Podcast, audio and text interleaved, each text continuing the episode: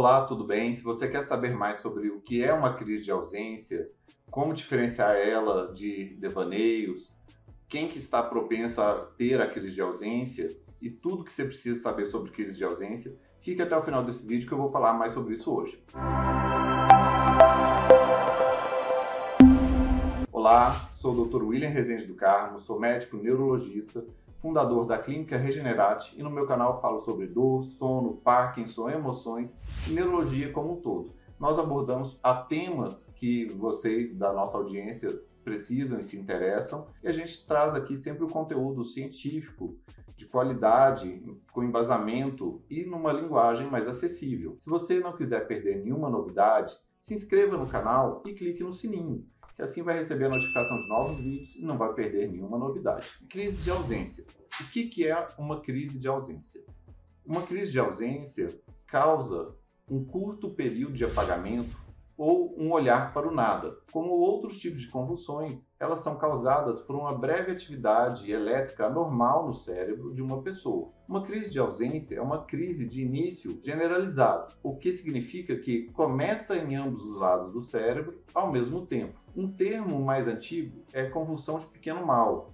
As crises de ausência geralmente afetam apenas a consciência da pessoa sobre o que está acontecendo naquele momento, com recuperação imediata ou seja, é, não é um debater, não tem esse de, é, debater muscular igual de uma crise convulsiva tônico-clônica generalizada. Como são as crises de ausência? Existem dois tipos de crise de ausência que podem parecer um pouco diferentes. Ambos os tipos de convulsões são curtas e as pessoas muitas vezes não notam a princípio. Eles podem ir e vir tão rapidamente que ninguém perceba nada de errado ou os observadores podem confundir os sintomas com o simples devaneio ou falta de atenção. Crise de ausência típica. Essas crises são as mais comuns. As pessoas interrompem repentinamente todas as suas atividades. Podem parecer que, é, que ele ou ela está olhando para o nada ou com uma expressão vazia. E é literalmente isso que eu acabei de fazer. A pessoa simplesmente para. Os olhos podem virar um pouco para cima, as pálpebras tremerem e piscarem.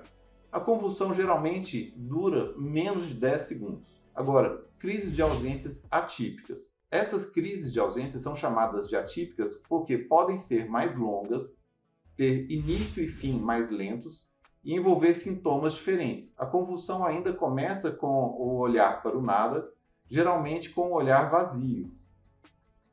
Geralmente há uma mudança de tônus muscular no movimento. Você pode ver piscar repentino, parecer um tremor de pálpebras, estalar dos lábios ou fazer movimentos de mastigação. Esfregar os dedos ou movimentar as mãos. Uma crise de ausência atípica dura mais tempo, de 20 segundos ou mais. Quais são as causas das crises de ausência? As crises de ausências geralmente têm uma causa genética. Em geral, as convulsões ocorrem como resultado de uma explosão dos impulsos elétricos das células nervosas do cérebro. Os neurônios normalmente enviam sinais elétricos e químicos através das sinapses que os conectam. Nas pessoas que sofrem convulsões, a atividade elétrica normal do cérebro é alterada. Durante uma crise de ausência, esses sinais elétricos se repetem continuamente num padrão de 3 segundos. Pessoas que têm convulsões também podem ter níveis alterados de neurotransmissores. E é nesses neurotransmissores que os medicamentos atuam. Quais são os fatores de risco para se ter uma crise de ausência? O primeiro deles é a idade. As crises de ausência são mais comuns em crianças de 4 a 14 anos Adultos que tenham epilepsia também têm crise de ausências. Essas são crises menores que denotam descontrole da epilepsia. E as crises de ausência são fatores de risco para crises convulsivas tônico-clônicas generalizadas. As crises de ausência são mais comuns em mulheres, membros das famílias que tenham convulsões. Esse é um grande fator de risco, ter familiares que tenham convulsões. Quase um quarto das pessoas que tenham crises de ausência tem um parente próximo que sofre de convulsões. Como é ter crise de ausência? Quando uma pessoa tem crise de ausência, elas não têm consciência do que está acontecendo ao seu redor. Por exemplo, eles não percebem se alguém tenta falar com elas durante aquela crise, se uma pessoa estiver falando quando a convulsão é, começar, ela para de falar, geralmente no meio de uma frase. Pode parecer uma pausa para o observador, mas uma pausa estranha, que não cabe no meio de uma frase. Geralmente, uma criança pode ter crises de ausências consecutivas, várias seguidas. E um observador pode não ver o início ou o fim daquela convulsão. A pessoa pode parecer confusa e não saber o que aconteceu. E bem, eu chamo de convulsão porque é uma convulsão, mesmo que não esteja se debatendo, tá? Porque a atividade elétrica total do cérebro ficou alterada e a pessoa perde a consciência. O que, que acontece após uma crise de ausência? Quando uma crise de ausência termina, a pessoa geralmente continua fazendo aquilo que ela estava fazendo antes da crise. Se ela estava falando uma frase, ela pausa e ela volta a falar de onde ela parou. Se ela estava indo fazer alguma coisa, ela pausa e ela volta a fazer aquilo que ela está fazendo quase sempre estão bem acordadas logo após a crise e capazes de pensar com clareza. Geralmente, nenhum primeiro socorro é necessário nesse tipo de convulsão.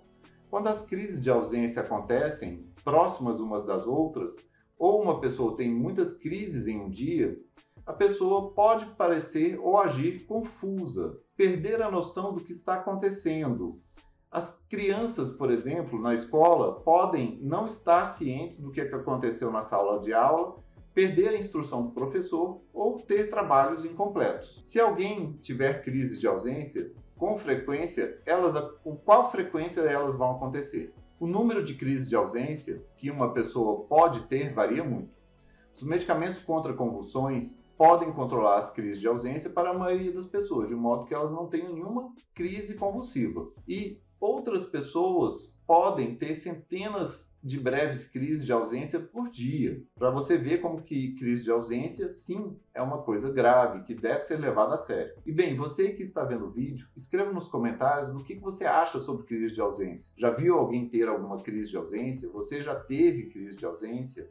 Você acha que você conseguiria reconhecer uma crise de ausência em alguém? Escreva, tô louco para ver o que vocês vão escrever nesses comentários sobre as crises de ausência, que é algo que afeta um grande número de pessoas. Como as crises de ausência são diagnosticadas? As crises de ausência podem ser diagnosticadas por Primeiro de tudo, uma boa descrição do que, que aconteceu é a parte mais importante do diagnóstico. Geralmente, essa descrição vem de pessoas que presenciaram aquela eh, crise convulsiva.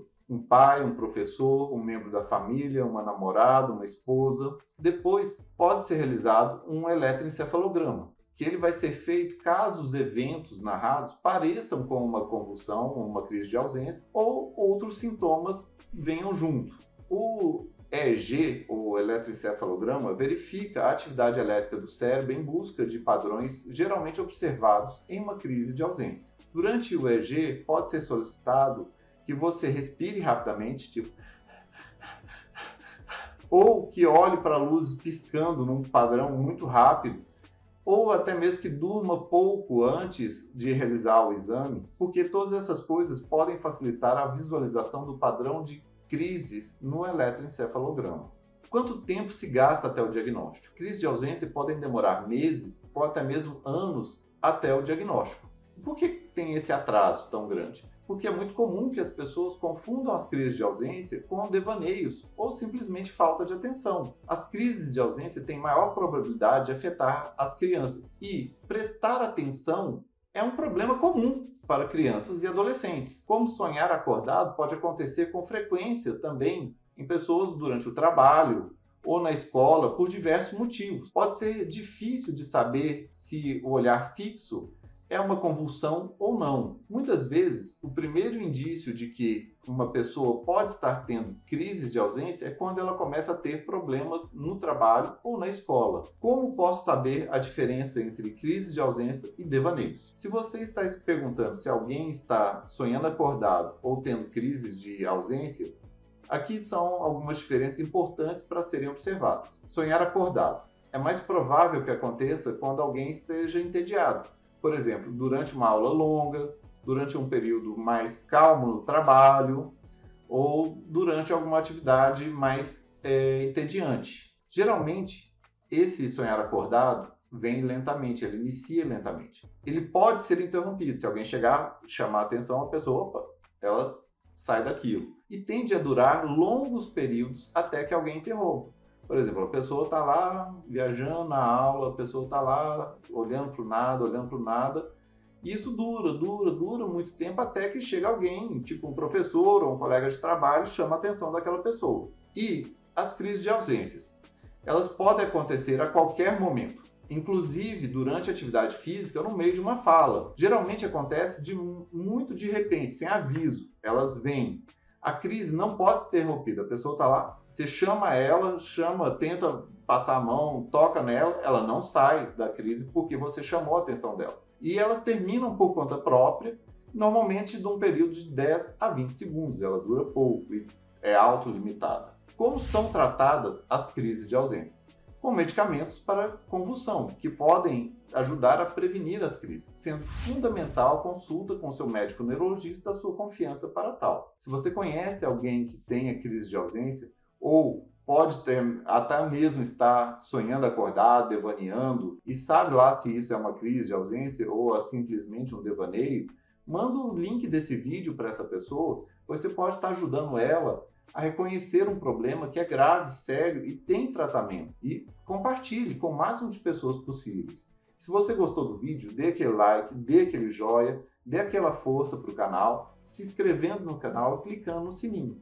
E compartilhe, pois conhecimento quanto mais compartilhado, melhor para todos. Um abraço, até mais.